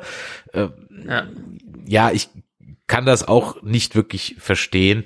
Das macht für mich wirklich eigentlich ehrlich gesagt keinen Sinn. Ich meine, zwischendurch hatten wir ja, als wir die ersten drei Folgen geguckt hatten, so das, äh, das Gefühl, ah, das ein Jack Crusher Klon ist. Ähm, ich meine, ich hatte ja am 31. Januar, also vor über drei Wochen auf Twitter mal dazu aufgerufen, ähm, Share your weirdest Picard predictions. We start. Und dann habe ich geschrieben, Picard as a son with Beverly he doesn't know of. Es war natürlich jetzt auch irgendwie so, man hat's halt schon kommen sehen, dass da so eine Nummer kommt. Und ich hatte mir jetzt auf meinem Zettel halt geschrieben, Verhütung, Fragezeichen. ja, gut. Ich meine, nach Nemesis, in Nemesis hat man seinen Klon gehabt und jetzt wie in den ersten beiden Staffeln ging es so ein bisschen um seine Vergangenheit, um seinen Vater, seine Mutter, was das anging. Und jetzt geht's natürlich weiter zu seinem Sohn, was das angeht. Das ist dann die logische Konsequenz, die man dann fortführen muss. Allerdings auch hier, ich verstehe noch nicht diesen Zeitsprung dahinter. Der Schauspieler ist ja auch jetzt irgendwie über 30 Jahre alt und der soll doch jetzt nur um die 20 sein oder 24. Ich weiß nicht, wie viel Zeit jetzt gerade vergangen ist zwischen der ersten Staffel und der dritten Staffel. Das kann man nicht so fassen, was das, was hier zwischendurch passiert ist und wie viele Jahre nochmal ins Land gegangen sind, bis wir hier angekommen sind. Also er ist definitiv kein 20-Jähriger, aber die reden immer von 20 Jahre zuvor. Ja, ganz genau, 20 Jahre zuvor, also der sieht für mich auch wesentlich älter aus. Es müssen ja zumindest ein bisschen Zeit vergangen sein seit der zweiten Staffel, denn wir haben ja auch Entwicklungen bei Riker, die ja nicht so schön sind. Und ja. ähm, die, aber die Larissa ist ja noch da, also die, die Laris, ne, mit der jetzt ja anscheinend dann doch noch irgendwie was hat oder halt auch nicht. Aber ich glaube irgendwie schon. Und ja, keine Ahnung, zwei, drei Jahre vielleicht irgendwie. Gesagt wird's nicht wirklich. Ich meine, du musst lass ja. Ihn, lass ihn Mitte 20 sein, irgendwie so. Lass, ja, lass, lass ja. die ganze Zeit, die hier jetzt passiert ist, nochmal fünf oder sechs Jahre gewesen sein zwischen Staffel 1 und Staffel 3, was das angeht. Aber weiterhin, die reden ja in diesen Episoden selber von. Es ist 20 Jahre her, mhm. dass ich das letzte Mal gesehen habe. Ja. Ja, ja, ich weiß es nicht. Ich, mein, ich habe jetzt gerade versucht, irgendwie an Seven of Nine was festzumachen, weil Seven ist ja jetzt in Starfleet. Also in der zweiten Staffel wollte sie zu Starfleet, da durfte sie nicht, weil Starfleet ja angeblich keine Xbox haben wollte. Und jetzt sagen sie, dass Picard und Janeway sie überredet haben, in Starfleet einzutreten und Seven aber nicht wollte. Aha, hm. okay. Auf jeden Fall ist die jetzt ja schon erster Offizier auf der Titan und Commander. Das wirst du, hm, wenn sie jetzt nicht im Grunde genommen so ein paar Ränge übersprungen hat, wonach es irgendwie nicht klingt, ja auch nicht über Nacht. Also würde es für einen längeren Zeitsprung sprechen. Naja, ich glaube, sie hat aber nicht als einzelner einfacher Kadett angefangen. Dafür hat sie zu lange auf der Voyager gedient und zu viele Sachen für sich angehäuft. Ich glaube schon, dass sie ein paar Ränge hochgesprungen ist ganz am Anfang. Anders kann ich es mir jetzt nicht erklären, dass sie als erster Offizier da unterwegs ist. Ja, aber ob sie dann gleich als XO reinhüpft, ich weiß es nicht. Also auf jeden Fall, das war nur so ein Ding, weshalb ich gerade versuche, ja. irgendwie so einen Zeitstrahl an der ganzen Sache festzumachen. Ich habe es auch noch nicht ganz durchschaut, aber das war eigentlich rund um Seven so die, die Sache in der ersten Folge, wo ich mir gedacht habe, so, äh, Moment mal, das war doch eigentlich in der letzten Staffel genau andersrum. Ähm, okay. Mhm. Und ja, das was ich übrigens auch völlig ja, falsch, was ich übrigens auch völlig falsch in Erinnerung, nee, mach du erst, Entschuldigung. Das Faszinierende daran ist ja, dass wir das hier sprechen, bevor das alles gesendet wurde. Also ihr habt die drei Wochen schon durchgehalten, habt die äh, und dementsprechend hast du eigentlich schon sechs Wochen Vorwissen. Und normalerweise, wenn wir die ganzen Sachen besprechen, ist ja schon jede Menge kamen jede Menge Interviews raus und jede Menge Hintergrundmaterial, die dann nochmal Sachen erklären, wie sie eigentlich gewesen sind. Vielleicht sind die ganzen Sachen, die wir hier gerade besprechen, schon geklärt, dadurch, dass die Showrunner irgendwas wieder rausgeplaudert haben, wo wir jetzt sind. Aber wir sind jetzt halt in dem Punkt angelangt, wenn ihr euch fragt, äh, wurde doch alles schon geklärt. Wir wissen es halt nicht. Wir müssen uns nur auf diese Episoden da verlassen, die wir gesehen haben. Das stimmt, da hast du einen guten Punkt. Ich habe ja eingangs gesagt, dass es eine etwas schwierige Folge wird und da hast vollkommen recht. Ein Punkt ist natürlich, dass diese ganzen Promo-Interviews, der offizielle Podcast, die Begleitshow mit Will Wheaton, ja, äh, und äh, die, Vari die Variety-Interviews und so weiter, die sind natürlich nicht draußen, wo viele Dinge dann nochmal erklärt werden und zurechtgebogen werden. Ich meine, manchmal reden sich auch, auch um Kopf und Kragen, ne? das muss man natürlich auch sagen. Aber du hast Sonnenbrillen. Ja, Sonnenbrillen. Die Sonnenbrillen. Oh ja, ja, ja, die Sonnenbrillen. Ich habe übrigens, und nicht nur ich, völlig vergessen, dass der Riker ja gar kein Admiral ist. Ja. Der hat es nie, zumindest im Kennen, nie über den ja, hinausgeschafft. Ja, naja, irgendwie, also ja, weil der Admiral war er ja nur in der heute gestern Morgen Folge in der Zukunft, also in der letzten TNG Doppelfolge, aber Ja. irgendwie hat man das so, haben wir das so für bare Münze genommen, so dass als er dann jetzt hier ins Bild kommt, wir wirklich so alle, aber alle drei, ne, so, hä? Wieso ist der denn Captain? War der nicht schon Admiral? Vor allem auch im Hinblick darauf, dass er ja beim letzten Mal als äh, dann ja Captain es geschafft hat, einfach so die, diese komplette Copy-Paste-Flotte hinter sich zu äh, vereinen.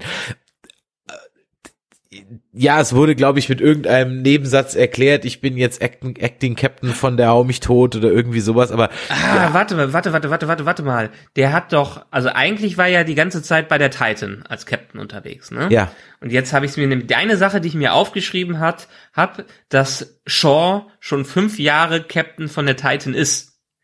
Ist Riker in Staffel 1 mit der Titan und allen aufgetaucht oder war der mit einem anderen Schiff unterwegs?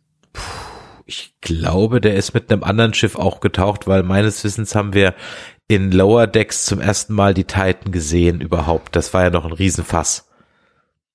Na, Wenn nicht der Riker in Staffel 1 sowieso mehr oder weniger auch schon im Ruhestand war.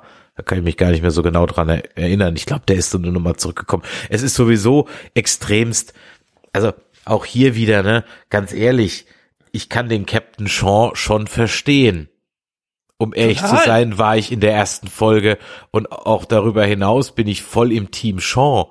Da kommt einfach irgend so ein oller Zausel mit seinem äh, mit seinem abgehalfterten äh, äh, Buddy an und der auch es ist ja auch ein Admiral außer Dienst. Also sorry, der hat mal überhaupt nichts mehr zu sagen. Also so so null. Also so gar Ja. nicht. Ja. Vor allen Dingen die letzten beiden Staffeln. Die letzte Staffel ist ja größtenteils in einer anderen Zeit passiert. Und davor hat er ja auch nicht wirklich große Auswirkungen auf was gehabt, außer dass jetzt alle wissen, dass er einen synthetischen Körper hat, so ungefähr, und dass dann so ein Ingame-Joke bei denen äh, so ein Running Gag ist, den die immer mal wieder erwähnen. Aber ich bin total bei dir und ich bin total bei, bei Shaw. Ich find's schön, dass Shaw clever genug äh, ist und gesagt hat, ey, euer Bullshit interessiert mich nicht. Ich habe hier fünf Jahre lang ein ordentliches Schiff geführt. Ja. Ihr kommt hier an und wollt plötzlich irgendwelche Sachen abseits vom Protokoll machen. Da stimmt hinten und vorne nicht, was die Geschichte, die mir erzähl ihr mir erzählt. Und während Riker und Picard noch gerade auf dem Weg sind und sagen, wir müssen irgendwie einen cleveren Conda durchführen, ist das nicht mal ansatzweise clever, was die da versucht haben. Ja, und am Ende des Tages kann ich auch nur Seven, ehrlich gesagt, nur bedingt verstehen, dass sie einfach mal so, klar, sie will ja nicht in Star Trek sein, also schmeißt sie halt auch ihre Karriere einfach weg, ne? Und hintergeht halt den Shaw dann irgendwie gleich dreimal oder so. Und ja, okay.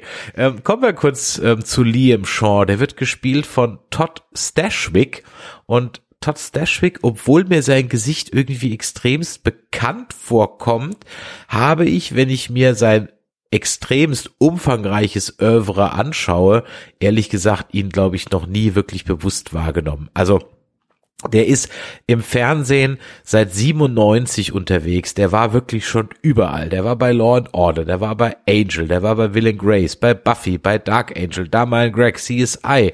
Der war bei äh, Malcolm in the Middle, der hat in Monk mitgespielt, in Boston Legal. Er hat sogar mal in einer Folge Star Trek Enterprise mitgespielt. Natürlich in sämtlichen CSIs, äh, Iterationen, die es irgendwie gibt. Der war bei Supernatural, bei Ghost, äh, bei Terminator, Sarah Connor Chronicles und ich überspringe hier jetzt schon ganz viel, ja. Sechs Episoden Heroes, dann war er bei Hawaii 5.0, Grey's Anatomy, Warehouse 13, Criminal Minds. Also es gibt eigentlich fast keine Serie, in der er nicht mitgespielt hat. Nur das sind extrem viele Krimiserien, die gucke ich alle nicht oder Arztserien und so weiter. Also ich, ich irgendwie kommt mir das Gesicht so bekannt vor, aber er war es dann eigentlich gar nicht. Dann hat er noch ein paar Filme gemacht. Er war ähm, eine Stimme mit also Direct-to-Videos. Okay. Er hat auch ein paar Filme gemacht, aber die laufen ehrlich gesagt so alle unter teilweise Direct-to-Video. Irgendwie kam er mir extremst bekannt vor, auch wenn ich ihn de facto anscheinend noch nie wirklich bewusst gesehen und wahrgenommen habe. Doch, also sein Gesicht kommt mir immer wieder in verschiedenen, äh, verschiedensten Serien vor. Ähm, also deshalb ihn kannte ich ich musste mich nur dran erinnern, in wie vielen Sachen ich ihn schon gesehen habe, weil er hat ja schon eine ziemliche Charakterfresse und meistens spielt er irgendeinen ja, ja, ziemlich zwielichtigen Menschen oder Bösewicht sowieso in dem, was er spielt. Sehr viele Recurring-Sachen, sehr viele Einzeldinger, die er gemacht hat, aber die, den großen Durchbruch, außer jetzt bei ein paar aktuellen Serien, hat er noch nicht ganz gehabt. Also es ist halt ein, ein verlässlicher Gegenpart, den man sich immer sucht, wahrscheinlich. Ja, ganz genau. Ist auch so ein bisschen, ich will nicht sagen aller Weltsgesicht, aber jetzt halt auch kein Charakterface, was einem so mega in Erinnerung bleibt. Und deswegen kann man ihn auch, glaube ich, relativ gut so neutral besetzen. Ja, ich finde, ich finde seine. Also er macht es toll, ne? Also nicht, halt nicht falsch voll, verstehen. Äh, immer hervor, was das angeht. Ich erkenne ihn immer an seinem Blick, an seinen Augen, was das angeht. Ja. Ich, ich finde, er macht es richtig gut und äh, ganz ja. äh, interessant fand ich auch so diese Hannibal Lecter Vibes, die er so beim Essen hatte. Hast du das auch so empfunden? Ja, so ein bisschen. Aber das ist dann auch wieder die, diese dunkle Beleuchtung, die damit reinkommt, ne? Richtig, das ist wieder diese dunkle Beleuchtung. Naja, wir haben ja gerade eben schon von Seven gesprochen oder wie sie hier heißt, äh, Commander Hansen. Denn der ja. Captain Shaw weigert sich, sie Seven of Nine zu nennen. Und er wird natürlich auch dann so krampfhaft vom Drehbuch versucht, als Arschloch porträtiert zu werden, der Captain Shaw. Aber ich bin da ehrlich gesagt dem Drehbuch nicht auf den Leim gegangen, weil ich halt aus besagten Gründen von vornherein gesagt habe, so, nee, ja, nee, ist nicht. Er ist, er ist ein gewisses Hard-Ass, muss man sagen, und er führt wahrscheinlich seine Crew auch in ein ziemlich strenges Regiment, was das angeht. Aber bisher hat er nichts gemacht, was nicht eigentlich man als Captain sowieso machen sollte und wie rational man davor gehen sollte. Ja, ganz genau. Vor allem, wenn es ja dann noch später ein bisschen mehr Action gibt in den Folgen zwei und drei, zu ja. denen wir dann auch gleich noch kommen. Also, wir haben die Beverly, die ähm, musste, er sucht um Picards Hilfe. Picard hat das Standard Star Trek Problem, ich brauche ein Schiff. Also das kennen wir jetzt ja schon Wunder weiß was.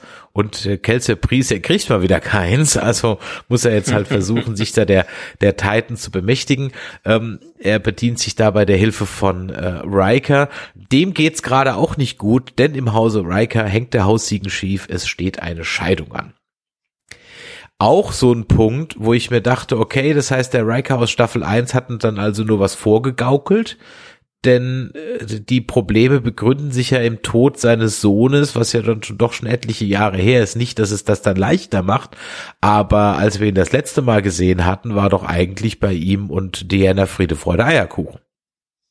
Ja, das stimmt. Eigentlich ist es ganz anders, als wir es mitbekommen haben in Staffel 1 ich meine, auch nach Jahren kann natürlich sowas immer wieder hervorkommen und vielleicht hat er dann seine eigenen Probleme zwischendurch gehabt, aber man hat so ein bisschen das Gefühl, es ist um des Dramas willen, dass er hier nicht so gut gestellt ist, wie er eigentlich hätte sein können.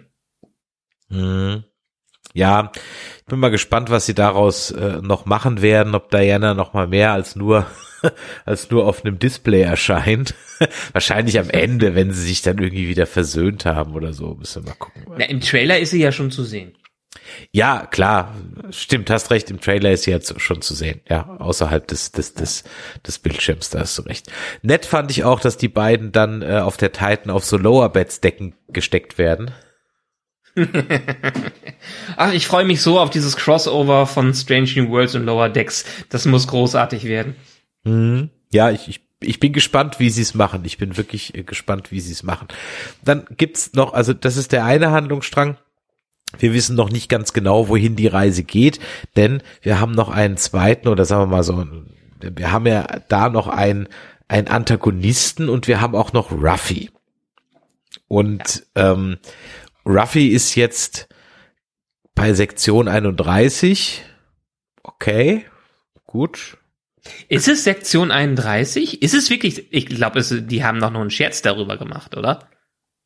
Ja, gibt's einen anderen Star Trek Geheimdienst? Naja, es gibt ja jede Menge Einzelfraktionen in der Föderation, was ja, das gut. angeht, äh, in der, Ster in der Sternenflotte. Ähm, also sie ist beim Militär und ist so ein bisschen im Untergrund und wird geleitet von, wie wir Ein später Chatbot. erfahren, Worf äh, vom Chatbot, den man auch im Chatbot schon als Worf erkennen konnte, äh, mehr oder weniger. Aber das ist, ich glaube, Sektion 31 war eher so ein Nebengag, den die da reingebracht haben. Ja, meinst du? Okay. Ja. Ja, kann sein. Ich meine, es wurde auch so so es, es war halt mal wieder so so äh, alle kennen kennen Sektion 31 ähm, obwohl es ja die geheimste Geheimorganisation der Geheimorganisation ist. Also von daher war das schon so ein bisschen komisch gespielt. Ja, also okay. Ja. Du, ist wie nach Staatsfeind Nummer eins, wo plötzlich alle den NSA kannten, der auch vorher überhaupt nicht bekannt war. Vielleicht, ja, irgendwie sowas in der Art. Ja. Ähm, und sie ist in geheimer Mission unterwegs. Wir wissen noch nicht genau, warum. Es geht um irgendeine ominöse Waffe, nämlich um eine Portalbombe.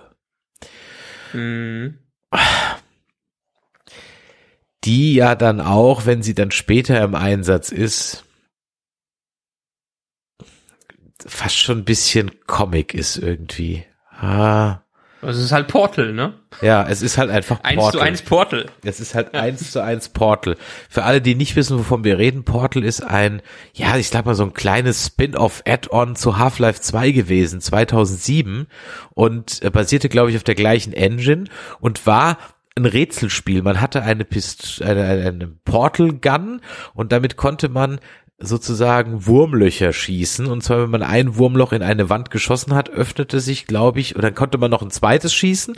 Und dann war die, der Gag, man steigt, man stieg in das eine Wurmloch rein und kam dann dort raus, wo man das zweite Wurmloch an die Wand geschossen hatte. Und so musste man sich dann ähm, durch die ganzen Plattformen puzzeln und jeweils zum Ausgang kommen. Das war so ungefähr äh, die Spielmechanik. Und das sah sehr gut aus und war mal was Neues, weil so ein Ego-Shooter-Rätsel in dem Sinne gab es noch nicht. Und das hat schon süchtig gemacht. Also der Gag war auch, dass man teilweise Dinge durch diese Portale durchwerfen musste. Also genauso wie hier der der Anschlag dann passiert auf das Recruiting Center. Das heißt, es verschwindet in einer, in einem Portal und fällt dann ein paar Meter weiter einfach wieder raus. Und so war das ganze Spielprinzip von Portal. Und also die Waffe Was war man zwar übrigens sehr gut mittlerweile, Portal 1 und 2 ist als kleiner Remaster, kann man mittlerweile sogar auf der Switch zocken, ist also sogar auf der Switch letztes Jahr rausgekommen. kann ich auch absolut nur empfehlen. Also wenn man das für eine schmale Mark schießen kann, äh, kriegt man eine Menge Spielspaß für für wenig Geld. Äh, ist, wenn man natürlich auf solche Rätselsachen steht, aber es ist äh, es macht Spaß. Also ich habe es damals wirklich relativ zügig durchgespielt. Ich muss aber auch gestehen, dass gerade bei den letzten Rätseln brauchte ich dann teilweise doch mal kurz einen Lösungsansatz, weil ich nicht genau gecheckt habe, wie es geht. Also es wird schon, es wird schon ganz knackig am Ende. So ist es nicht. Ja, also, wie heißt so schön? Easy to play, hard to master. Genau, es, man freut sich immer wieder über das Outro vom Teil 1. Dass wir hier nicht Spoiler werden. Ähm, Genau, genau. ja, also die Waffe, hm, ja, ist mal was Neues, aber das ist mir ehrlich gesagt irgendwie zu, zu comic-mäßig. Na, es ist ziemlich overpowered, was das angeht. Ja. Ich habe so ein paar Sachen in diesen drei Episoden mit drin, wo diese Shriek oder Shrike oder wie sie auch immer heißt, es ist doch ein sehr mächtiges Schiff ist. Einerseits haben sie einen Traktorstrahl, mit dem sie äh, die rumwerfen können wie sonst nichts, als ob sie irgendwie äh, keine Ahnung, Captain, äh, als ob sie der Hulk wären im Weltraum und dann haben sie die Portal Gun, die da eingesetzt wird. Und es scheint ja nie, noch nicht mal das letzte zu sein, weil war es nicht so, dass Ruffy nicht einfach nur nach gestohlenen Gehei äh, Waffen oder nach gestohlenen äh, Waffen aus dieser eigenen, eigenen aus der Forschungs äh, Ja, genau, aus dem gesucht hat? Daystrom-Institut, genau. Und sie wissen eben Ja. noch nicht genau, was da jetzt eigentlich genau entwendet wurde. Wir erahnen, dass es vielleicht diese Waffe sein könnte, aber bestätigt wurde es uns noch nicht. Das ist richtig, ja. Ähm, Genau. Bleiben wir eben kurz bei. dann Ja? Und das führt dann im weiteren Handlungsverlauf dazu, dass einfach, also sie hat einen Händler, diesen Händler lernen wir noch nicht kennen und während sie dann versucht, nach diesen verschwundenen Waffen zu suchen, findet dann der typische terroristische Anschlag als großes Thema dieser Staffel statt. Ja, ganz genau, auf ein Recruiting Center. Was einen aber ungefähr emotional ähnlich mitreißt wie die Zerstörung der alten Republik in äh, äh, das Erwachen der Macht. Nämlich so gar nicht. Weil Man sieht nix, man weiß nix, man kann die Größe davon nicht, also man sieht schon, ein Gebäude verschwindet halt im Boden und fällt zehn Meter weiter aus dem Himmel wieder runter. Das sieht zugegebenermaßen beeindruckend aus und man kann sich auch vorstellen, dass das eine Menge Leute das Leben gekostet hat. Man sieht aber keinen einzigen davon. Das Gebäude sieht man auch, also man weiß nicht, was es ist. Man erkennt es irgendwie als Starfleet-Gebäude, aber es ist jetzt nicht das Starfleet Headquarter, sondern es ist irgendein random Rekrutierungsbüro ja, das war jetzt eher so, wir waren noch am Rätseln, was das für ein Gebäude ist, da ist es schon zusammengebrochen. Und dazu kam noch, dass das Ganze auch Dazu kam noch, dass das Ganze auch irgendwie aussah, wie als der romulanische Selat in Nemesis zerstört wird. Das sah auch so, ungefähr. Aus. Ich habe in dem Moment noch gedacht, oh nein, Tilly ist ja da drin, aber es war ja eine andere Sache. Ja, nee, das war, glaube ich, eine, eine andere äh, Zeit, äh, 3012 Jahre später. Die ja. Waffe eingesetzt wird von der Bösewichtin äh, dieses, dieser, äh, dieser Staffel, nämlich von Vedek. Und äh, Vedek wird gespielt von, mit in ihrem Schiff Shriek, und die wird gespielt von Amanda Plummer. Amanda Plummer ist die Tochter von Christopher Plummer und den kennen wir ja aus Star Trek 3. Also die hat natürlich noch ganz viel, viel mehr Filme gemacht, aber wir kennen ihn vor allem aus, nein, stimmt gar nicht. Und den kennen wir ja vor allem aus Star Trek 6, das unentdeckte Land, denn da spielt er den General Cheng, glaube ich. Ich kann mal gucken hier. Genau, den General Cheng spielt er da. Äh, fantastischer Film, also einer meiner liebsten Star Trek Filme. Und äh, sie ist seine Tochter ist auch eine durchaus veritable Schauspielerin. Sie hat in Blacklist mitgespielt, in Hannibal äh, mitgespielt. Vielen wird sie aus Tribute von Panem bekannt sein und ansonsten auch viele Serien. Ähm, äh, sie war bei Pulp Fiction dabei. Äh, sie war in Miami Vice schon dabei. Also in den, in den 90ern, äh, 80ern war sie also schon dabei. Sie macht viel Bühne und hat auch durchaus den ein oder anderen Tony Award gewonnen. Also das ist schon eine gestandene Mimin, auch wenn sie jetzt noch nicht nicht so vielleicht im Rampenlicht steht. Ähm, aber er hat auf jeden Fall einen Charakterkopf, auch wenn ich sagen muss, dass sie hier bisher in diesen drei Folgen, so oft taucht sie ja noch gar nicht so auf, aber ich muss ganz ehrlich sagen, hm, bisher ist sie doch irgendwie eher so eine Parodie. Und weißt du, wen an wen sie mich erinnert? Sie hat mich vor allem an, äh, wie heißt sie, Frau Barbasarini aus Austin Powers mhm. erinnert. Ja, so ein bisschen. Also sie wirkt äh, sehr überzogen, sehr comichaft, was das äh, angeht. Auch mit dieser Haartolle da, also. Ja. Mit ihrer Zigarette, die sie raucht an einem Stängel. Ja, die so, Zigarette, ja. ja. Das naja, ist, ja, Frau Farbisi, Frau Moment, wie heißt sie? Mindy Sterling spielt die äh, Frau Fabisina, genau, Frau, das ist die, die immer so rumschreit. Ich, ich, ich glaube, sie ist ja. so als Deutsche angelegt, aber hat jetzt irgendwie so einen italienischen Namen, keine Ahnung, aber das ist die, die immer so rumschreit. Äh, ja. Ist doch alles faschistisch, deutsch. Genau, ja, ganz genau ich, habe mir zu ihr ehrlich gesagt außer ein paar Sachen gar nicht so viel notiert. Mir ist aufgefallen, dass immer wenn das Schiff, diese Shriek ins Bild kommt, dann hört man einen Sound, der irgendwie so nach Ouija klingt. So ein ganz mhm. tiefes Brummen. Das klingt immer nach Ouija und ja, das mit dem Zigarettenrauchen. Ah, das ist, ah okay. Und, und ich frage mich immer inzwischen, frage ich mich halt, wenn so Bösewichte Raumschiffe gestalten, ne? Sagen die dann dem Schiffsbauer so, und machet richtig böse. So, so, viel mit roten Lampen, ja, und, und so weiter. Mach es richtig böse. Das muss ja beeindruckend wirken. Das muss ja einschüchternd sein, was das alles angeht. Wir müssen sehr viele Zacken haben, sehr viele bedrohliche Dinge damit reinwerfen. Ja, also das ist, das ist das typische Bösewicht-Raumschiff. Ja, allerdings so viel habe ich mir dann im Moment ehrlich gesagt noch zu ihr gar nicht notiert, denn das Problem ist, und das muss man auch ganz ehrlich sagen, wir wissen nach diesen drei Folgen nicht wirklich, was sie eigentlich will.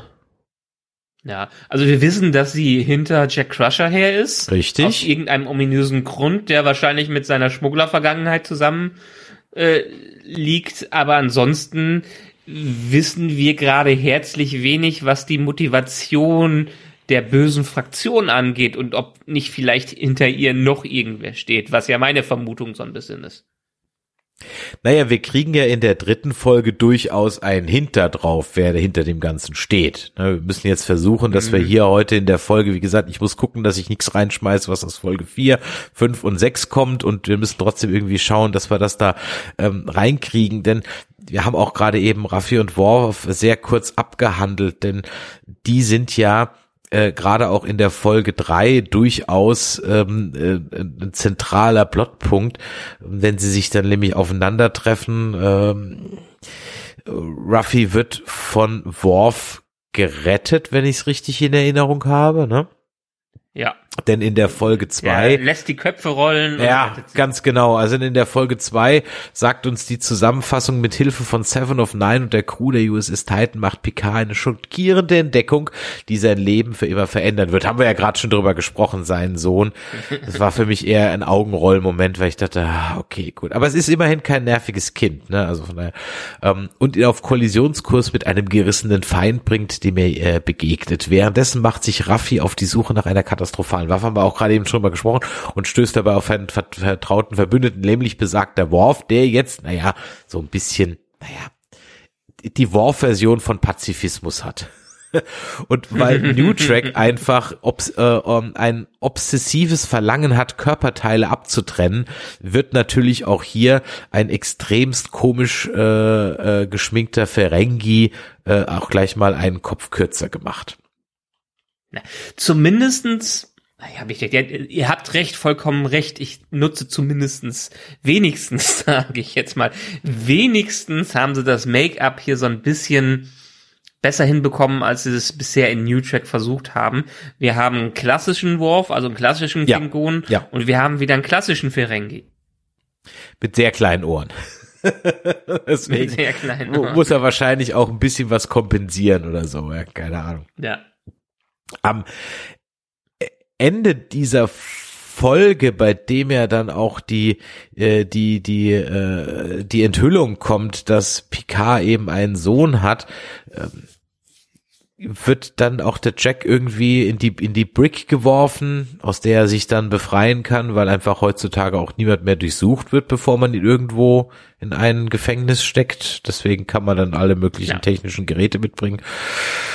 Aber okay, gut, äh, äh, so ist das halt. Ich fand jetzt diesen Reveal, man hat ihn halt kommen sehen. Also wie gesagt, wir haben ja. geschwankt zwischen Jack Crusher Klon ähm, und Sohn, uns aber dann doch relativ zügig auf den Sohn versteift und ja, ich hatte mir, hatte ich ja gerade eben schon gesagt, Verhütung notiert und ja, gut, dann hat der Picard halt jetzt okay. auch noch, noch einen Sohn. Ich muss ja grundsätzlich sagen, dass äh, Picard sich hier, und ihr merkt es vielleicht auch, wir, ich, ich bleibe bei Picard. Ich sag nicht JL.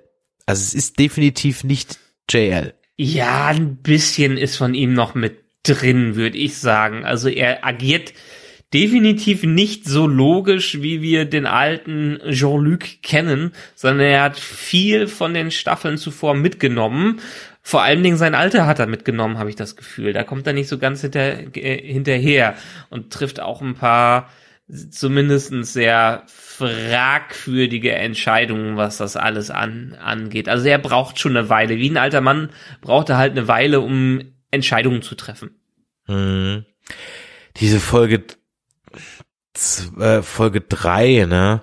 Auch hier mal kurz eben nochmal die Synopsis. Picard wird mit einer brisanten, lebensverändernden Enthüllung konfrontiert, während die Titan und ihre Besatzung versuchen, die unerbittliche Veddict in einem tödlichen Katz-und-Maus-Spiel auszumanövrieren. Währenddessen decken Raffi und Worf einen ruchlosen Plan eines rachsüchtigen Feindes auf, den die Sternenflotte längst vergessen hat. Bevor wir zu diesem Feind kommen, den die Sternenflotte längst vergessen hat, wobei ich glaube, den hat die ganz sicher nicht vergessen, ähm, fängt diese Folge an mit einem einem der miesesten, miesesten De-Aging CGIs, das ich wirklich seit langem, langem gesehen habe. Es fängt an mit einer Szene von äh, mit mit Riker und Picard in ja, äh, Geinens Version der 10 vorne LA Bar, die jetzt überall vorkommen muss anscheinend, weil das Set war mhm. teuer, das braucht man jetzt, das muss jetzt gefälligst wiederverwendet werden und da sitzen die beiden an der Bar und es soll irgendwie so so kurz nach Nemesis irgendwie spielen denke ich mal. Ja.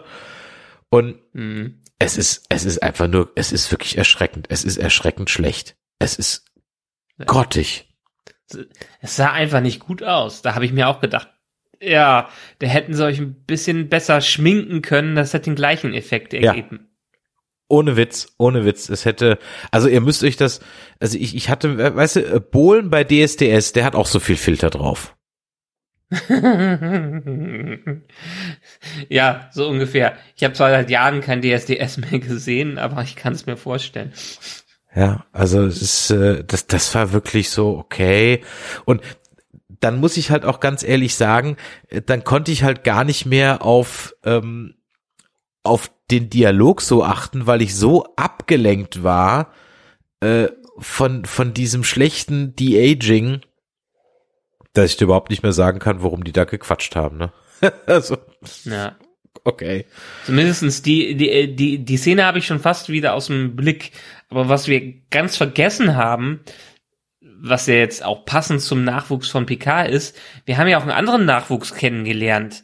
äh, Oh, der, stimmt. Oder die zwischendurch vorkommt. Also es ist ja nicht die einzige TNG Nachfolgerin, Nachfolger, der hier als junge Version präsentiert wird. In Next Generation, in der ersten Folge wurde sie ja entsprechend auch vorgestellt. Richtig, wir haben nämlich Ensign Elandra LaForge am Steuer der USS Titan und sie wird gespielt von Michaela Jean Burton und sie ist in der Tat auch die echte Tochter von Levar Burton. Ja. Und sie Baujahr 94. Sie hat jetzt noch nicht so viel gespielt. Sie war in äh, Critical Role. Sie äh, in der Webserie mal ein bisschen mitgespielt. Äh, sie hat ein paar Musikvideos und ein paar Webserien gemacht. Also sie hat jetzt noch keinen allzu großen äh, Track Record. Oh, das ist ihre große erste bekanntere Rolle. Und äh, ja, Mai, sie macht es okay. Also sie ist mir nicht negativ aufgefallen, sagen wir es mal so. Ja, dafür, dass sie mit relativ viel Pomp eingeführt wurde und ja, es ist äh, Tochter und so weiter, bekommt man aber von ihr recht wenig in den folgenden Episoden mit. Ja, aber sie hat ja noch ein paar Folgen, dass sie ein bisschen was machen kann. Also Ja. von daher, ich, ich ganz ehrlich, du gibst jetzt so einem No-Name auch nicht gleich irgendwie die tragende Rolle, also No-Name in Anführungszeichen, was das Schauspiel angeht. Ne? Also da finde ich, ist es schon, also ganz ehrlich, wenn deine erste bedeutende Rolle gleich eine ist, die dir mehr oder weniger ein Auskommen bis zu deinem Lebensende sichert, dann ist das doch schauspieltechnisch schon mal nicht, nicht schlecht. Ja, also, ist, ist okay. Ich habe nur dran gedacht, als wir sie gezeigt bekommen haben, ja, dann hat lieber Burton vielleicht in der letzten Folge ein kleines Cameo, wenn sie schon seine Tochter hier mit reinbringen, so ungefähr. Ja gut, den haben wir ja auch schon im, im Trailer gesehen, dass er kommt. Ne? Also, Wir haben im Trailer gesehen, wir wissen natürlich nicht, wie oft er vorkommt und ob es jetzt wirklich so eine Reunion wird, wo die halbe Brückencrew wieder auftaucht, so ungefähr. Ich meine, bisher ist es ja, ist es ja schon so, dass sie uns in einer Sache zumindest etwas Lügen strafen, denn ich weiß noch, dass wir gegen Ende der zweiten Staffel, als dann auch schon angekündigt wurde, äh, dass die dritte Staffel dann so eine Reunion wird, da war ja eine unserer ja, Befürchtungen, dass es halt praktisch so jede Woche ein Cameo gibt. Und dann zieht man wieder zum nächsten. Das ist ja zumindest bisher nicht der Fall. Also Beverly ist immer dabei, ähm, Worf scheint zumindest immer dabei zu sein, zumindest also was jetzt nicht nur eine Folge dabei zu sein. Ähm, äh, Riker ist dabei und so weiter. So würde ich mir, kann ich mir durchaus vorstellen, dass die anderen, die nach und nach kommen, dann halt auch nicht nur kommen und gehen, wie in, den, in der ersten Staffel, als halt eben alle anderen nur so ein, nur so ein, so ein kleines Mini-Cameo hatten. Ja, ich vermute es auch. Es ist ja, es ist ja ganz klar hier eine Korrektur des Ganzen, diese durchführen Mini-Reboot, wie wir schon gesagt haben. Eigentlich sind die ersten zwei Staffeln fast schon egal, wenn man nicht wissen möchte, wer Ruffy ist, so ungefähr, weil es ist ja sonst keiner zurückgekommen. Und es fühlt sich auch für mich weiterhin wie so ein Sequel zu Nemesis an. So 20 Jahre später holen wir nochmal die alten Säcke raus und zeigen, was die jetzt äh, durchgeführt haben, ohne dass man jetzt wirklich groß die nächste Generation einführt, sondern eher so äh, der die die After Credit Szenen in als Film. Ja. Die Harry Potter After Credits, die Harry Potter Szene 20 Jahre später als nochmal voll äh, komplette Staffel. Ja. Irgend, äh, so ein bisschen. Jetzt dürfen sie halt auch noch mal was erleben und dann dürfen sie in Folge drei dann auch noch ein bisschen Wrath of Khan nachspielen. Denn mal wieder ja. verschlägt es die Schiffe in einen Nebel äh, und äh, man weiß nicht genau, was daran jetzt passiert. Das Schöne ist ja, dass sie mal in dem Nebel sind und keine äh, Sensoren haben, aber es guckt mal jemand aus dem Fenster. ja, das stimmt. Das habe ich wirklich abgefeiert, dass ich mir echt gedacht habe, endlich kommt mal jemand auf die naheliegende Idee, wenn ich keine Sensoren habe, einfach mal aus dem Fenster zu gucken. Fantastisch, fantastisch. Naja, allein müssten die da doch zumindestens wenigstens ein Kamerabild haben, was dann noch durch KIs analysiert wird. Sollte doch in der Zukunft möglich sein. Ja, aber du weißt ja, keine Sensoren sind keine Sensoren, dann hat man keine Sensoren. So. Also je nach Drehbuch verlangt, je nachdem, wie es das Drehbuch verlangt. Ja, schon klar. Aber es, war, es fand ich halt wirklich schön, dass die da echt so an den Fenster stehen und dann da so rausgucken.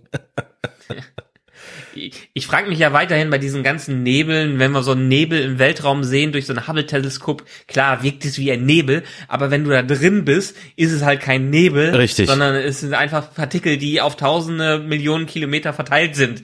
Also Exakt. es fühlt sich eigentlich in so einem Nebel nicht wie so ein Nebel an. Ne? Nicht mal ansatzweise. Ja, äh, nicht mal ansatzweise. Aber gut, was wissen wir schon vom Universum? Ja, äh, so weit wie wir. Wobei, wobei das, das kann man eigentlich fast gar nicht mehr so sagen. Ne? Mit dem neuen James Webb Teleskop ist es ja schon geradezu atemberaubend, wie weit man ins Universum, in die Vergangenheit gucken kann. Und da entdecken wir ja dauernd was Neues. Aber ich glaube jetzt so ein Star Trek Nebel, ich glaube, den werden wir und, und Badlands oder so. Ich glaube, ich glaube, die werden wir wahrscheinlich, die werden wir wahrscheinlich nicht bekommen. Am Ende ist es ja auch mal wieder kein typischer Nebel, sondern, sondern irgendeine Entität, die das Ganze sein soll, wahrscheinlich am Ende. Ja, es ist irgendwas in der Mitte von diesem Nebel. Wir wissen noch nicht so genau was, ähm, wozu dann, ja, das Schiff irgendwie dann sinkt. Und je länger es sinkt, umso mehr Energie wird abgezogen. Um echt zu sein, habe ich, und das hatte ich ja auch eingangs gesagt, mir waren die ersten oder mir sind die ersten drei Folgen, wir haben ja noch einen Plotpunkt jetzt ja noch gar nicht besprochen und ihr merkt es schon, liebe Hörer, wir hüpfen auch so ein bisschen, weil ich ganz ehrlich mir schwer fallen würde, diese drei Folgen jetzt so relativ kohärent zusammenzufassen. Ich fand es nicht gut. Ich fand es sehr gesprungen. Ich habe teilweise überhaupt nicht gewusst, warum, wieso, weshalb. Ganz, mir fehlt bei ganz vielen auch so, wieso tun sie das jetzt? Warum eigentlich? Also das Warum jetzt alles hier passiert, ist mit Ende der dritten Folge eigentlich immer noch nicht klar. Also nur so, so ein bisschen. Und auch hier wieder, ne, das Problem, dass viele Serien haben. Bedenkt, dass wir nur zehn Folgen haben und ich dann halt erstmal zweieinhalb, drei Folgen damit verplemper, irgendwie mal so langsam anzufangen, davon mein, eine Folge meinen Willen überhaupt nicht zeige, also ist ja fast gar nicht zu sehen und dann, ja, und das ist ach, irgendwie, ja, und dann mache ich plötzlich in dieser Folge noch was auf, was ich zwar irgendwie extremst begrüße, aber es kam mir einfach zu spät. Äh, nämlich, wir werden jetzt dann noch mit einem neuen Feind konfrontiert, nämlich äh, die Changelings sind wieder da. Die Wechselbelger sind zurück. Ja, das Ich ja Dominion, schon die schön, Gründer, die Gründer. Genau. Die Gründer. Man hat sie am Ende nicht vergessen und mir war schon ganz klar, dass sie in irgendeiner Art und Weise in Star Trek wieder auftauchen müssten, was das angeht. Mm, Wie sie hier eingeführt werden, ist natürlich wieder die andere Sache. Ich meine, Worf erklärt ja, dass er durch einen alten Freund gewarnt wurde, dass nicht alle von den Gründern einverstanden waren mit dem, wie der Dominion-Krieg geendet hat und dementsprechend die jetzt wieder das gleiche Szenario abfeiern, wie sie es schon während des Dominion-Kriegs hatten und einfach alle unterwandern. Ja, genau. Same, same shit, Ja. different name. Wie gefällt dir dieses neue, abgedatete Changeling-Design? Er hat ja noch nicht so viel gesehen, aber es passt halt in die typische CGI-Welt heutzutage rein. Also es ist nicht mehr der klassische Odo, es ist einfach ein moderner Changeling. Aber es musste halt so ein bisschen organischer daherkommen, ne? Ja. Ja. Äh, Ein bisschen. Also ich bin gespannt, wo uns das Ganze hinführt, ähm, weil ich sag mal so, lieber die als jetzt nochmal die Borg oder oder schon wieder die Romulaner oder eine der üblichen Verdächtigen. Ja, irgendwo sind die Gründer auch ein üblicher Verdächtiger, aber die hatte man jetzt wirklich so ein bisschen aus dem Gedächtnis gestrichen, weil, das muss man auch sagen, natürlich das Ende von Deep Space Nine an der Stelle halt auch relativ allumfassend war. Und wenn ich mich, ich krieg's jetzt, ich, ich muss wirklich nochmal überlegen, wie das jetzt war. Kriegst du es noch zusammen? Das DS9-Finale, wie ist es denn jetzt am Ende tatsächlich ausgegangen? Naja, am Ende wollten sie eigentlich nur Odo zurückhaben. Und haben sich dann darauf eingelassen, dass sobald Odo zurück in den großen Link reinkommt, in die große Verbindung, dass sie alles ruhen lassen. Und so ist es auch bekommen. Also man hatte einerseits äh, die große Bedrohung durch die Gründer, die Odo quasi im Alleingang beendet hat, dadurch, dass er gesagt hat, ich komme nach Hause. Und dann hatte man natürlich die Propheten, äh, wo sich dann Cisco drum gekümmert hat und wo äh, Win und Gul Dukat in dieses äh, Feuer Inferno Ja. da reingestürzt sind. Genau, das heißt also, der äh, neue Wurmlochwesen Cisco wird jetzt auch darauf darüber wachen, dass halt niemand mehr durch den, äh, was war das, Delta-Quadranten? Oder Gamma-Quadranten? Äh, nee, wo war denn die Voyager? Äh, d- Moment, das ist der Gamma-Quadrant. Genau, die Voyager war im Delta-Quadrant und das ist der Gamma-Quadrant, genau. Und dass da halt auch keiner mehr durchkommt, so. Das war am Ende die, äh, das, das Ende von DS9 und ich sag mal, dieser Park, also es, mir hat das Ende von DS9 eigentlich ganz gut zugesagt, bis auf diese Paargeister-Nummer, die letzten paar Folgen, das war halt ein bisschen albern. Aber okay, gut, das, okay.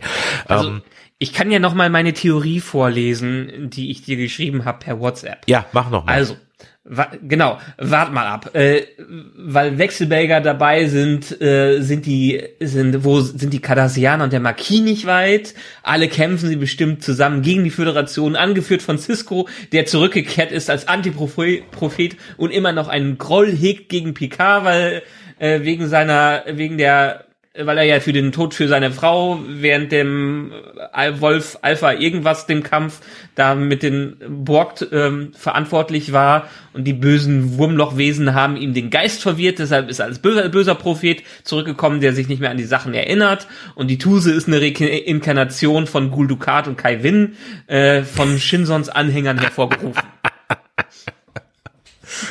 Oh, das, das Schlimme ist, äh, ich, man ist nicht völlig von der Hand zu weisen. Naja, ich meine, wenn man die Reaktionen am Ende der dritten Staffel von den Charak äh, der, Ende der dritten Folge von den Charakteren wieder mit einbezieht. Ich meine, bis dahin, wir haben uns gesagt, okay, es ist nicht unbedingt, äh, ja, sie führen niemanden hinters Licht, vor allem nicht Shaw mit dem, was wir äh, da machen. Die haben sehr viel Glück, aber dieser, dieses künstliche Drama, was zwischen Riker und Picard wieder hervorgerufen wird, wo die sich doch beide darauf eingelassen haben, auf dieses Schiff zu kommen und wo Riker aus irgendeinem Grund plötzlich Gewissensbisse hat und dann nicht seinen Sohn schützen will und Picard am Ende für alles verantwortlich macht, was er ja auch mit hervorgerufen hat. Also dieses, die Hauptcharaktere müssen sich streiten, weil einfach irgendein Streit mal stattfinden muss, fand ich überhaupt nicht nachvollziehbar und so klischeehaft geschrieben, dass ich mich am Ende der Folge zumindestens darüber tierisch geärgert habe. ja, bin ich absolut bei dir. Wir saßen auch alle drei da und haben gedacht so, hä? Wieso streiten sie sich jetzt? Also es ist wirklich so, es kam völlig aus dem Nichts, ja.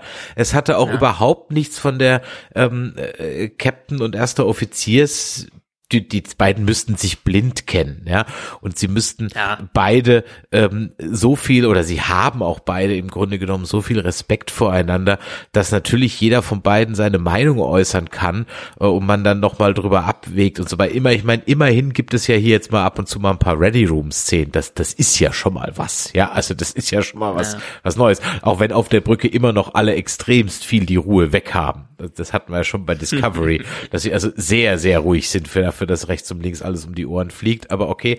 Aber ja, dieser, dieser, dieser Disput, bei dem auch keiner so wirklich genau gerafft hat, worum es eigentlich geht. Ähm, der kam so völlig aus dem Nichts und wir waren wirklich so, wir saßen wirklich alle vom Fernsehen so, Kä? äh, was? Wie? Wieso streiten die sich jetzt? Und ihr, ihr seid doch, ihr kennt euch doch viel zu gut, als jetzt so, so eine Nummer zu machen.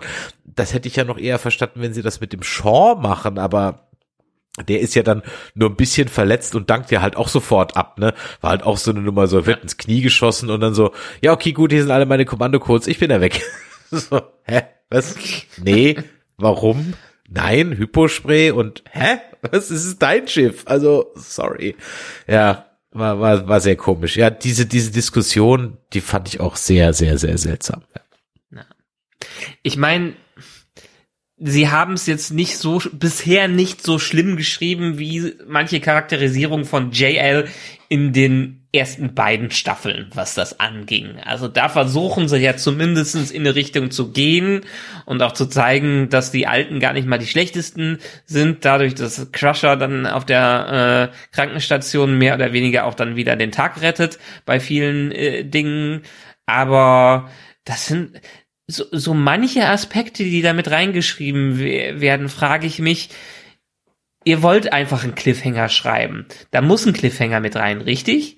Also ich könnte mir gut vorstellen, dass man, dass irgendein Fan am Ende mal bitte hingeht, aus dieser Staffel einen kohärenten Kinofilm, sein meinetwegen ja. 120 Minuten zusammenschneidet, ja. wo so ein Scheiß ja. einfach rausgeschnitten wird. Ja. Absolut. Auch das ist etwas, über das wir gesprochen haben, äh, als wir es geschaut haben, gesagt, das, das fühlt sich irgendwie alles an wie ein Film. Und jetzt sind die Figuren nach den drei Folgen halbwegs alle in Position und sie sind aber alle auf extremst umständliche und übermäßig ungelenke Weise dahin gekommen. Das hätte man alles viel, viel eleganter und viel, viel kürzer alles gestalten können. Also da, wo die Folgen, wo die, wo die Charaktere jetzt sind, da hätten sie ehrlich gesagt schon fast am Ende der, der ersten, wenn nicht sogar in der Mitte der zweiten Folge sein können ohne dass irgendwas Definitiv. Also die, die dritte Folge hat sich am meisten wie ein Füller bisher angefüllt. Absolut. Ja, und es ist alles sehr konstruiert, sehr ungelenk. Ähm, das, das ist, fühlt sich nicht rund an. Also, ich meine, es gibt immer diese, diese Wir stehlen ein Raumschiff-Nummer ist immer sehr konstruiert und auch sehr viel von, naja, die Starfleet hat jetzt halt auch ihre Schiffe anscheinend nicht supermäßig gesichert. Ne? Das war jetzt bei Kirk jetzt auch nicht anders. Aber da war es zumindest nur ein kleiner Teil davon und hatte dann so einen gewissen Unterhaltungswert, wie sie das Schiff dann im Grunde genommen stehlen und dann halt auch noch diese, ähm, die, äh, die Excelsior dann so manipulieren und so weiter. Das, das hatte ja einen gewissen Unterhaltungswert und dann waren wir aber auch nach einer halben Stunde dann in der Story drin und los geht die Show, ja. Und hier haben wir im Moment noch die Situation, dass wir noch mehr oder weniger im Aufbau sind. Wir hatten jetzt so den ersten Reveal, dass halt der Jack, der Picards Sohn ist, wobei man sich halt im Moment noch fragt, ja, okay, und? Also, bringt uns das noch irgendwie mhm. weiter story-wise oder ist das jetzt halt einfach nur, damit das jetzt halt auch nochmal abgehakt ist, damit der Picard jetzt halt auch noch einen Sohn hat? Okay, also alles ein bisschen, äh, äh, ein bisschen, ein bisschen komisch irgendwie. Dazu so inkohärente Sachen halt mit Seven. Äh, Elnor, Gott sei Dank, ist völlig weg. Ne? Gut, Rios hatten wir sowieso in der Vergangenheit verloren. Das heißt, am Ende ist ja nur noch, Agnes ist auch weg, also ist ja nur noch äh, Raffi übrig. Was die genau sucht und so wissen wir auch noch nicht. Da denke ich mir auch so, okay, es würde vielleicht ganz hilfreich sein, wenn wir wüssten, worum wir fiebern, anstatt äh, uns im Unklaren zu lassen, ob es jetzt wichtig ist oder nicht.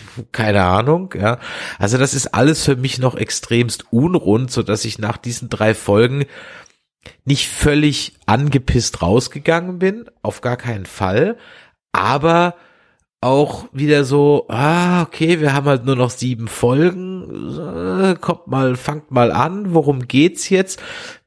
Dann gab's ja jetzt auch schon wieder diese Gerüchte, dass es vielleicht doch noch eine vierte Staffel geben soll. Ah, wer weiß, ob die Scheiße hier jetzt in der dritten Staffel dann auch wirklich beendet ist. Und ah, ist alles noch so, hm, unrund einfach. Ungelenk und unrund hätte man cleverer, hätte man kürzer machen können und es wäre trotzdem, und das finde ich bisher ganz gut, denn was man auf jeden Fall merkt, auch wenn es eigentlich die Riker-Show ist und nicht die Picard-Show im Moment, ähm, die Chemie zwischen zumindest jetzt hier mal ähm, Stuart und ähm, äh, Frakes und auch äh, Gates McFadden und so, das passt. Das, das, das passt einfach da muss man sagen, das passt. Da fühle ich mich relativ zügig wieder zu Hause. Ja, das stimmt. Also es sind ein paar gute Elemente, sind aber auch ein paar wackelige Elemente drin und da bin ich völlig bei dir, was das angeht. Ich kann noch nicht abschließend sagen, ob mir diese drei Folgen gefallen oder nicht. Es geht eher in die Richtung nicht, obwohl ich sehe, was sie im Gegensatz zu Staffel 1 und 2 verbessert haben. Ich weiß nicht, ob ich positiv gestimmt bin für den Rest der Staffel, weil so die kleinen Risse im Konstrukt sind schon zu finden. Aber mich stimmt es etwas positiv, dass sie ja schon sechs Folgen rausgehauen haben, anstatt drei, wie wir am Anfang gesagt haben. Und ohne dass du jetzt viel spoilerst, da reden wir, dann hört ihr von uns in drei Wochen wieder, können wir doch zumindestens positiv in die Zukunft blicken, oder? Selbst wenn ich jetzt nicht wüsste, wie es weitergeht, äh, ich weiß, wie es weitergeht, weiß ich ja, wie ich aufgehört habe, als ich die ersten drei Folgen geguckt habe und dann eine Woche später die nächsten drei. Ich wollte dann schon wissen, wie es weitergeht und habe mich wirklich zurückhalten müssen, nicht reinzuschauen. Denn äh, das müsst ihr ja. auch wissen, solche Screener haben immer eine begrenzte Lebensdauer, nicht nur zeitlich, sondern auch anschautechnisch. Also wir können jede Folge nur sechsmal oder achtmal, glaube ich, gucken. Was Sogar die Sache, zehnmal dieses Mal. Oder zehnmal. Das hört sich zehnmal jetzt. starten. Genau, zehnmal starten, das ist nämlich der Punkt. Zehnmal starten. Und das macht es dann auch sehr schwierig, einfach mal so kurz reinzugucken und nochmal so eine Folge durchzuskippen, weil dann hast du halt mit einem Start, um nur mal kurz eine Szene nachzugucken, halt gleich einen Start verbraten, den du vielleicht später nochmal irgendwann brauchst. Ja, so. Und dazu ja. kommt ist, dass bei dir öfters der Stream abgebrochen ist, ne? Richtig, was jedes Mal Neustart war. Ja, und äh, äh, ja, also solche Screener, muss ich ganz ehrlich sagen, mit dieser Erfahrung jetzt sind ein zweischneidiges Schwert, wenn man so viel hat. Wenn die ganze Staffel auf einmal rauskäme und wir könnten die ganze Staffel auf einmal vorher gucken, ja, und würden dann ein Review über die ganze Staffel machen. Wäre ich natürlich froh, wenn ich das ein paar Wochen vorhabe, muss ich nicht warten. So kollidiert es natürlich ein bisschen mit unserem Veröffentlichungsrhythmus, weil jetzt auch noch äh, die Ferienzeit nochmal kurz dazwischen kommt und so weiter und äh, ihr das ja jetzt alles auch mit drei Wochen Verspätung hört, dass wir das aufnehmen. Ist alles, äh, ist alles ein bisschen, bisschen tricky, aber wir kriegen das hin. Wir hoffen, das war für euch heute nicht so konfus und ihr konntet unseren Ausführungen trotzdem folgen. Wenn euch das also dann trotz unserem vielleicht etwas wirren Gefasel heute gefallen hat, dann lasst doch mal ein Däumelein nach oben da. Bewertet uns auf Spotify, Podcast Addict und iTunes. Empfehlt uns natürlich euren Star Trek Freunden und Kumpanen, den Trekkies im Büro oder unter euren Verwandten, Tanten, Nichten und Neffen und schreibt uns natürlich Feedback, nämlich an die 01525 964 7709, gerne als Sprachnachricht oder als Textnachricht oder an info@nerdizismus.de, kommt auf unseren Discord auf nerdizismus.de slash Discord oder schreibt auf der Seite einfach unter diesen Folgenpost eure Kommentare. Was haltet ihr von diesen ersten drei Folgen? Seid ihr zufrieden? Findet ihr schrecklich? Ist es noch schlimmer als vorher? Ist es besser als vorher? Ist es ein würdiges Ende? Was haltet ihr von der Geschichte bisher? Ist sie euch schlüssiger? Haben wir irgendwas ganz Essentielles vergessen? Schreibt's uns, wir freuen uns und dann hören wir uns auf jeden Fall in drei Wochen wieder, wenn wir dann die Folgen vier, fünf und sechs besprechen. In diesem Sinne, vielen Dank für eure Zeit, vielen Dank fürs Einschalten und bis zum nächsten Mal. Tschüss. Ciao.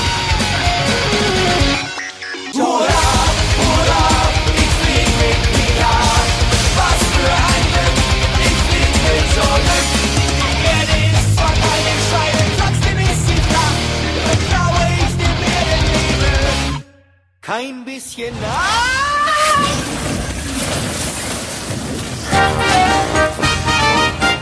Eine Produktion des Podcast Imperiums.